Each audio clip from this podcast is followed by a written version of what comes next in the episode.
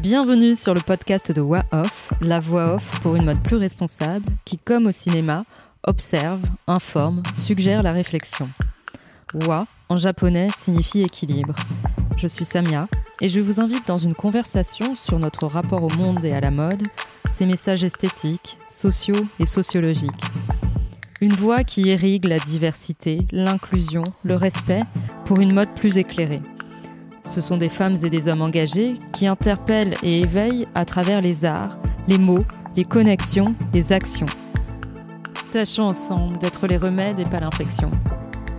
C'est un, un produit qu'on est fier de porter et qui en plus fait du bien euh, à l'âme et au corps. On est en train de complètement oublier euh, un savoir-faire euh, qui, qui a été dans nos gènes depuis des millénaires, le filage. Il faut que les étudiants soient acteurs du changement.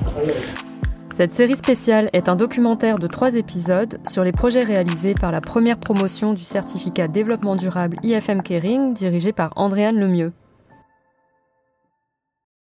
Alors, donc, moi j'ai toujours travaillé dans la production de contenu, d'abord très classique, documentaire, et puis euh, je me suis spécialisée dans le contenu de marque, en agence de pub et ensuite en société de production.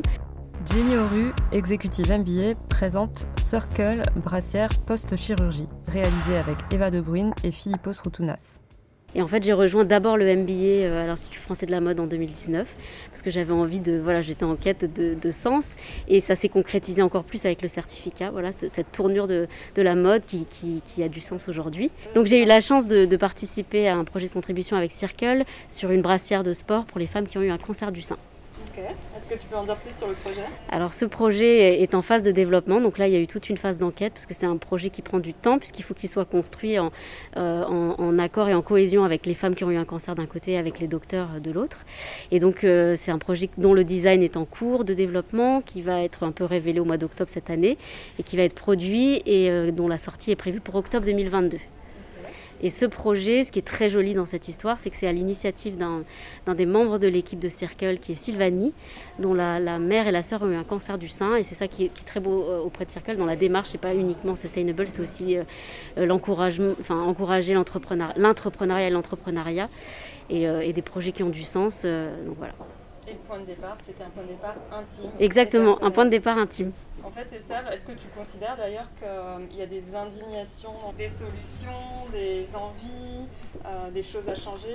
Comment tu penses que la mode ou ce type de projet euh, peut transformer l'industrie? Bah, Là, en tout cas, ce qui, était joli dans ce, sujet-là, c'est qu'on arrive un peu à, la croisée des mondes entre ce que peut faire la science d'un côté pour, pour œuvrer à soigner les gens et la mode de l'autre qui a toujours plus ou moins remonté le moral. Et là, on est vraiment euh, à la croisée des modes à la croisée des mondes de cette mode qui fait du sens et qui veut faire du bien. C'est pas, pas uniquement quelque chose de thérapeutique et une prothèse euh, qui serait pas jolie, mais c'est quelque, c'est un, un, produit qu'on est fier de porter et qui en plus fait du bien euh, à l'âme et au corps. Super. Et donc euh, quelque chose que tu retiens de particulièrement fort de cette expérience? Bah, tout, Toute l'expérience était forte, c'est difficile de résumer, euh, voilà, mais beaucoup de beaucoup d'émotions et de fierté à avoir pu travailler sur ce projet. Ça a démarré il y a six mois où j'avais deux minutes pour présenter deux, trois projets d'innovation, euh, innovation sociale évidemment et environnementale pour nous. Romain Trebuil, cofondateur de Circle Sportswear. Et euh, déjà, ce qui était marquant, c'est de voir l'intérêt euh, de ces jeunes étudiants auprès d'un projet qui fait sens comme ça. Et ça, déjà, c'est super rassurant et super motivant. Euh, ce qui est génial, c'est qu'on est un peu parti d'une feuille blanche et en fait, on s'est intéressé d'abord, nous, aux étudiants. Et on s'est dit, OK, bah, c'est qu'est-ce que vous avez envie de faire, sur quoi vous avez envie de travailler, ainsi de suite. Et c'est comme ça qu'on a construit aussi, et ça c'est une force aussi de ce programme qui est multidisciplinaire. On a réussi à construire une vraie équipe en fait avec des compétences complémentaires. Et, euh, et après, bah, c'est génial de voir le projet euh, se voir de plus en plus le jour et être de plus en plus concret, de voir les partenaires qui, qui adhèrent, de voir voilà, ils ont réussi à agglomérer un, des partenaires euh, super engagés auprès de ce projet. C'est super. Et comment, du point de vue Circle, tu penses que vous pouvez influencer ou transformer l'industrie? Ah, Nous, on, arrive avec des valeurs qui sont très fortes. Euh, il y a une partie de l'équipe qui provient du milieu de la mode, avec des grandes maisons de couture ou du sport, avec un gros background. Et une autre partie, dont moi le premier, qui vient absolument pas de ce milieu-là. Ce qui fait qu'en fait, on arrive avec vraiment des nouvelles pensées, euh, un nouveau prisme. Ce que je pense, c'est que de toute façon, on peut appeler ça éthique, circulaire, euh, engagé je pense que la mode doit véhiculer des changements. Yves Saint Laurent l'a fait avec le pantalon ou Christian Dior. Là, je pense qu'on est sur des générations où on a besoin de sens, on a besoin de choses concrètes et, d'alignement de valeurs. Nous, le but, c'est de ne pas faire les choses comme elles ont toujours existé, que ce soit dans le business model, que ce soit dans la façon de fabriquer euh, les produits. Euh, aujourd'hui, on, vient de vivre, j'espère qu'on est un petit peu à la fin d'une période Covid, on va être vite dans la période post-Covid. En revanche, il y a quand même trois grandes tendances qui ont émergé. Euh, la première, c'est quand même l'accélération sur les co-responsabilités, la recherche, de, voilà, la prise de conscience de dans quel sens va la planète. On voit sur la mode, hein, la consommation elle a doublé, en tout cas en termes de recherche euh, sur la partie éco-responsable. Le sport, le sport fait partie de notre quotidien de plus en plus, le bien-être fait de plus en plus partie de notre quotidien, et la mode sportive s'invite dans la mode de tous les jours. Donc euh, là, on a un vrai rôle à jouer aussi en, tant que Circle. Euh, et puis le troisième aspect, c'est qu'on est une marque 100% digitale aujourd'hui, et que dans cette période, le digital a une forte accélération aussi. Donc voilà, je pense qu'on est un peu à la croisée de ces chemins-là. Et puis dernière question, qu'est-ce que tu peux dire sur ce genre d'initiative, euh, à la fois des projets que tu as pu observer en général et à la fois euh, de la part de l'IFM, de son certificat? Euh, Je trouve que pour moi, il y a ce certificat est vraiment incroyable parce que, un, le niveau des étudiants est, assez exceptionnel, le niveau de motivation et d'enthousiasme qu'il nous apporte est, super, et dans sa construction, d'avoir différentes, euh, euh, compétences, différentes backgrounds de toutes ces personnes apporte énormément, euh, énormément aux porteurs de projets, dont nous, Circle. Et, nous, dans nos valeurs, on aime collaborer souvent avec des étudiants. On avait pu le faire par le passé avec Sciences Po. là, cette année, avec l'IFM, on en est ravis et ça nous nourrit de nouvelles idées. Et la diversité des projets est assez dingue aussi. Il n'y a pas un projet qui se ressemble. Euh, parfois, on peut arriver dans une salle et ça enchaîne et c'est un peu la même histoire. Là, ça n'a rien à voir. Et je pense qu'il y a une force aussi, c'est porté de très très fort par Andréane Lemieux. Et c'est cette force, cette puissance et cet engagement qui, permet de voir ce résultat aussi. Alors, euh, je m'appelle Marco, je suis euh, libano-italien. j'ai grandi au Liban, mais j'ai vécu aussi un peu en Italie. Euh, je suis dans le euh, programme de euh, stylisme modélisme en troisième année à l'Institut français de la mode, qui était donc la, chambre syndicale. Et oui, dès qu'on m'a proposé ce, certificat au début de l'année, il y avait le choix entre, entre sustainability et business. Moi, je suis sauté sur sustainability. Est-ce que tu as des engagements particuliers? C'est ça qui a été le déclencheur de ton envie d'amener ça dans ton éducation et euh, de participer au certificat Qu'est-ce qui s'est passé chez toi? Alors, je suis très très sensible à la question écologique, mais euh, et en même temps, euh, je trouvais que plus j'avançais dans ma dans mon éducation, plus je trouvais que j'avais de plus en plus de mal à conjuguer mes ambitions écologiques avec avec mon travail, et surtout si j'allais travailler dans la mode.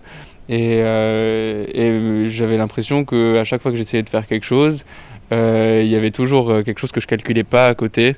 Euh, oui, peut-être que je n'ai pas utilisé du polyester, j'ai utilisé du coton, mais est-ce que le coton est bio?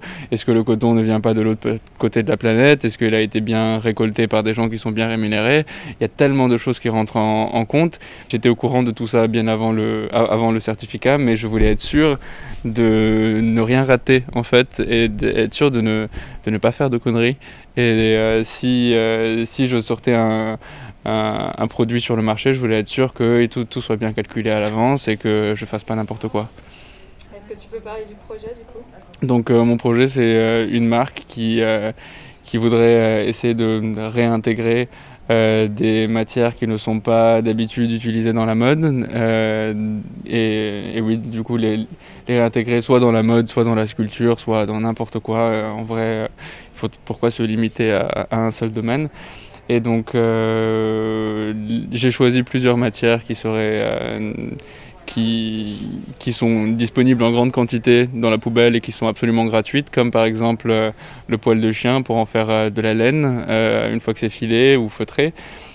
sinon, des chambres à air de vélo qui sont redécoupées et tissées, et des, des, canettes de bière, des capsules Nespresso, des, des sacs plastiques. Euh, les poubelles sont très très très pleines et il y a beaucoup de travail à faire euh, pour euh, arranger ce problème. Donc c'est clair, il y a fort à faire. Mhm. Est-ce que tu peux développer un peu le projet Chien Gora qui est assez fou quand même? Donc le Chien Gora c'est la, la laine du chien qui c'est pas, pas du tout nouveau, ça c'était très utilisé traditionnellement en Amérique et aussi, il me semble, au Tibet. Et donc ouais, ça, consiste tout simplement à utiliser la laine du chien au lieu de la laine de mouton et de l'utiliser exactement de la même manière. Euh, et c'est une fibre super chaude, 80% plus thermoisolante que euh, la, la, laine de mouton. Et euh, elle utilise infiniment moins d'eau que le coton ou que toutes les autres fibres, puisque la seule eau qui est utilisée pour, pour, pour cette fibre, c'est le nettoyage. Et donc, personne n'a envie de porter du chien sale.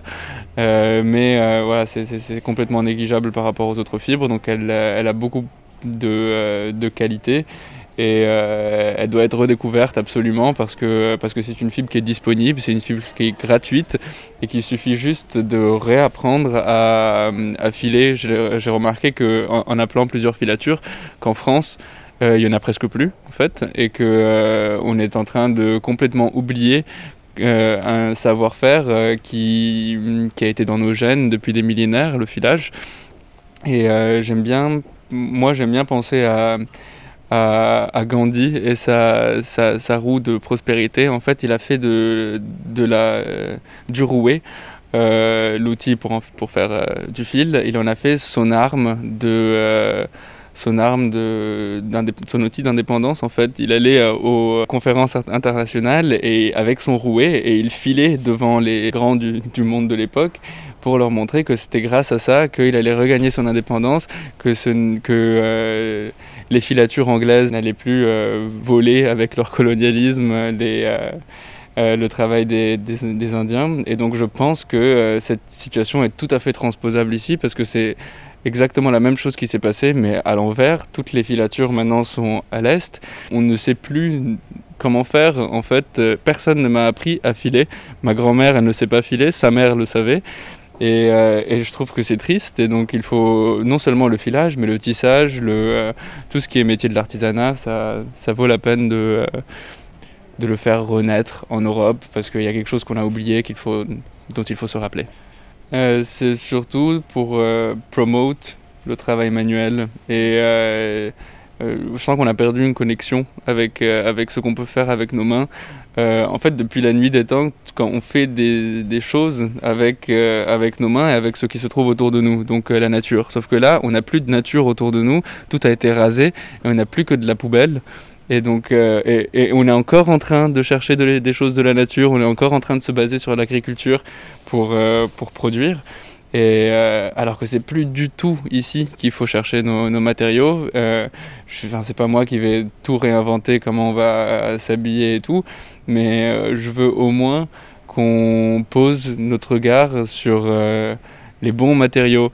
quand on continue infiniment à essayer de, créer des, des, cuirs alternatifs et de dire ah non c'est pas du cuir parce que c'est pas du cuir végétal, enfin c'est végétal, c'est pas animal, blablabla. Bla, bla. Euh, pour moi, c'est des faux discours. On essaye de,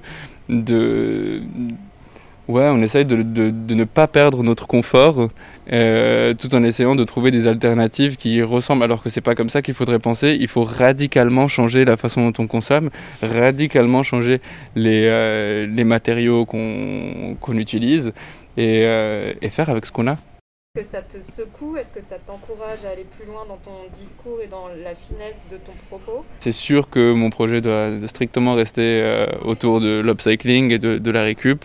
Et donc, euh, le, but, c'est de ne faire mal à aucun animal. Si j'utilise des chambreurs de vélo, c'est pour ne pas tuer des vaches. Et si j'utilise des poils de chien, c'est pour ne pas faire mal aux moutons. Mais donc, euh, il faut surtout pas que l'engouement pour, pour le poil de chien et le poil de chat euh, ne dépasse mes expectations mhm. et qu'il euh, et qu'il euh, crée une, une autre hyper-industrie toxique de fourrure comme on connaît avec, avec les visons. C'est super important que ça reste une, une fibre qu'on utilise parce qu'on a pas parce que elle est belle et on veut la créer. Ah, c'est aussi doux que le cachemire. non, non, c'est pas ça qui est important. Ce qui est important, c'est de sauver la planète. Donc, euh, donc ouais, et c'est important que le discours du chien Goras vienne main dans la main avec un discours de, euh, bien-être animal, bien sûr, euh, parce que jusqu'à maintenant, je pense que c'est une des, rares fibres qui ne font absolument pas mal aux, aux animaux. Et, euh, donc ouais, ça serait dommage de, gâcher une, fibre si, euh, précieuse euh, et que sa réputation euh, soit, soit souillée par des, euh, des gens qui veulent euh, beaucoup de fibres et beaucoup d'argent. Qu'est-ce que tu retiens de, de, de fort dans cette expérience, dans ce certificat et dans l'expérience en général? J'ai beaucoup appris dans, pendant les cours, mais j'ai surtout beaucoup appris pendant les recherches que j'ai faites et les, euh, les appels que j'ai faits. Les, ouais, j'ai beaucoup appris en, parlant aux gens autour de moi, en parlant à, des artisans, en, par, en, parlant avec euh, des artistes qui, euh, eux aussi, sont intéressés à, faire la même chose que moi, mais différemment.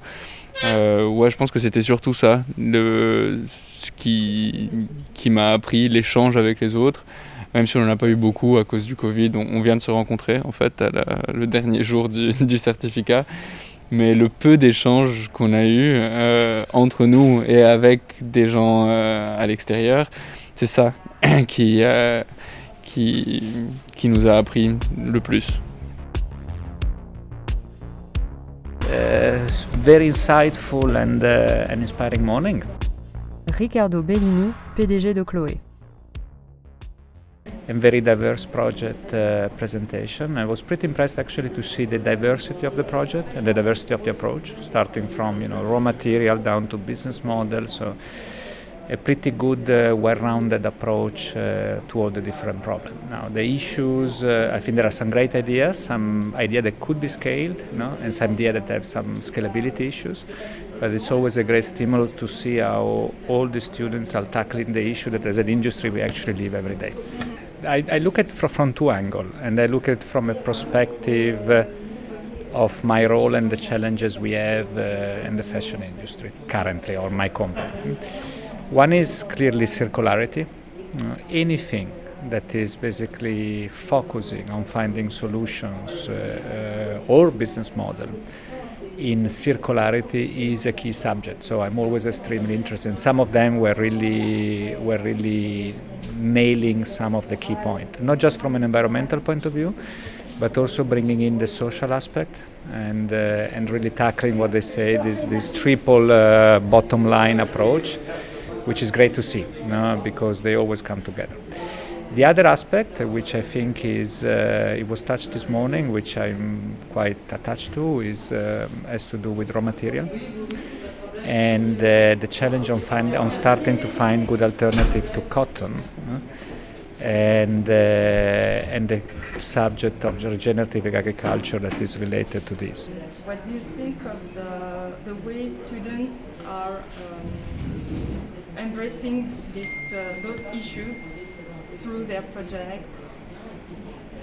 No, I think it's uh, allora, the, the, the, we need to the value is that students are embracing it number one no so two years ago you wouldn't have had a chair like this you wouldn't have a course like this uh, we wouldn't have talked about it the focus would have been on something different I think seeing students looking at the problem at 360 degrees is in itself a huge advancement. And you can see that the level of uh, awareness and uh, on the subject, on the issues, is growing. And this in itself is a great um, evolution. No? I think that the overall uh, challenge of uh, sustainability in our industry and beyond starts from education no? and uh, making creating the right information, creating the right know-how in order to influence consumers, in order to influence innovation, in order to influence R&D, and this is happening. So it was great to see our students that you know five years ago was probably would have been about either a business model or a creation. We're actually starting to connect the dots. So now we rethink the system in a way which is actually sustainable and that's great.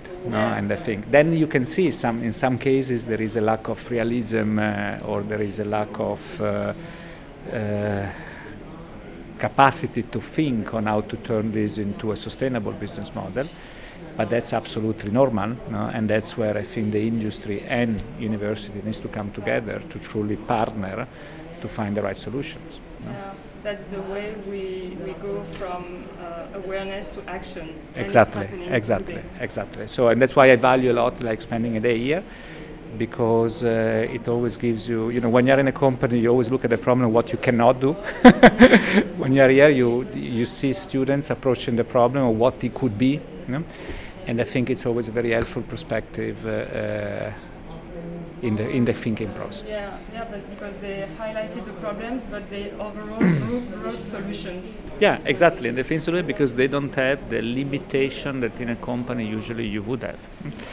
And, and this helps, it's refreshing in itself. Yeah. How do you think fashion in a near future or more far will look like?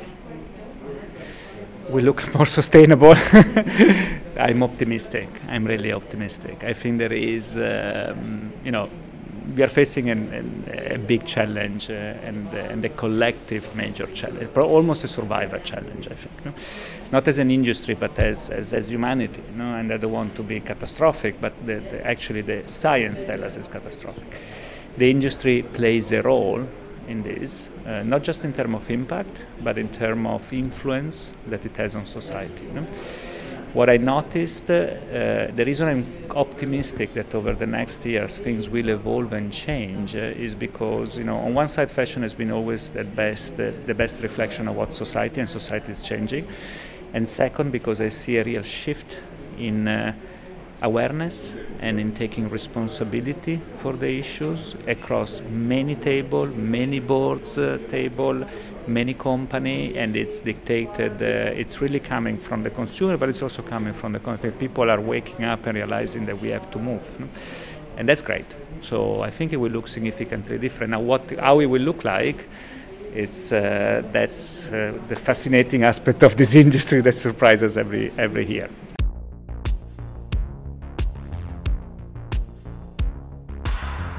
On a vu euh, des projets concrets euh, et qui pour la plupart sont des projets euh, qui ont été initiés et qui ont été matérialisés par quelque chose. C'est pas uniquement des slides. Xavier Romaté, directeur général de l'Institut français de la mode. C'était pas une journée, on a vu des présentations d'idées avec des slides. On a vu des présentations de projets qui sont traduits par euh, des produits, qui sont traduits par des collections, qui sont traduits par des études, qui sont traduits par des choses concrètes. Et donc euh, c'est ce qu'on voulait, c'est-à-dire faire en sorte que euh, ce certificat et que la façon dont on enseigne la sustainability à l'Institut français de la mode se traduisent par des choses concrètes et opérationnelles il faut que les étudiants soient acteurs du changement. Et, donc il faut qu'on dépasse le stade de la sensibilisation euh, pour aller dans le stade de l'action. Et je crois beaucoup, beaucoup, beaucoup, sur ce domaine comme sur beaucoup d'autres, à la pédagogie par l'expérience. Et donc les mettre acteurs, euh, leur laisser la liberté de choisir des projets, euh, c'est quelque chose qui est fondamental parce que c'est en touchant du doigt concrètement la réalité de ce que veut dire sustainability, inclusivité, responsabilité sociale, qui se rendent compte parfois de la difficulté, qui se rendent compte parfois qu'il y a beaucoup de gens qui en parlent et peu qui agissent et qu'on raconte souvent euh, des choses qui ne sont pas très justes sur le sujet. Donc, euh, du coup, euh, ça a été une somme d'expérimentations très diverses et que j'ai trouvé extrêmement intéressantes et rafraîchissantes. On en est au début, hein, c'est qu'effectivement on a énormément évolué au cours des trois dernières années. Euh, il y a trois ans, ça aurait été absolument impossible de faire quelque chose comme ça dans une école et d'avoir un jury euh, qui vienne écouter, un jury de cette qualité qui vienne écouter les projets. Donc on a énormément évolué. Aujourd'hui, effectivement, on a dépassé totalement le, cadre de la, sensibilisation. Tout le monde est sensible. On est vraiment dans le stade de l'expérimentation. Et donc on est dans la phase de test et on s'aperçoit que c'est difficile. C'est très difficile. Le recycling, c'est difficile. Euh, parce que la déconstruction coûte cher. L'upcycling, c'est difficile parce qu'il y a un problème de matière, il y a un problème de prix.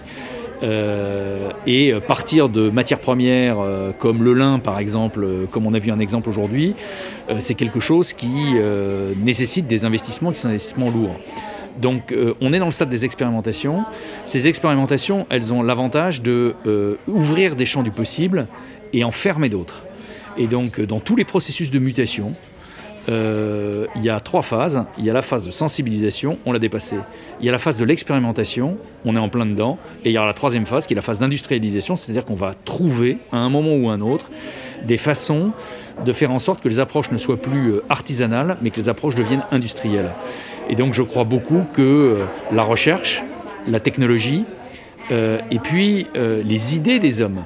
Vont contribuer à faire en sorte qu'il y a bien parmi tous les tests et toutes les expérimentations qu'il y a en ce moment, certaines qui vont déboucher sur des choses qui vont être des choses, ce qu'on appelle en anglais scalable, c'est-à-dire qui vont être duplicables à grande échelle. Donc j'y crois beaucoup, mais il faut passer par cette phase d'expérimentation qui est tout à fait normale dans tout process de rénovation d'une industrie.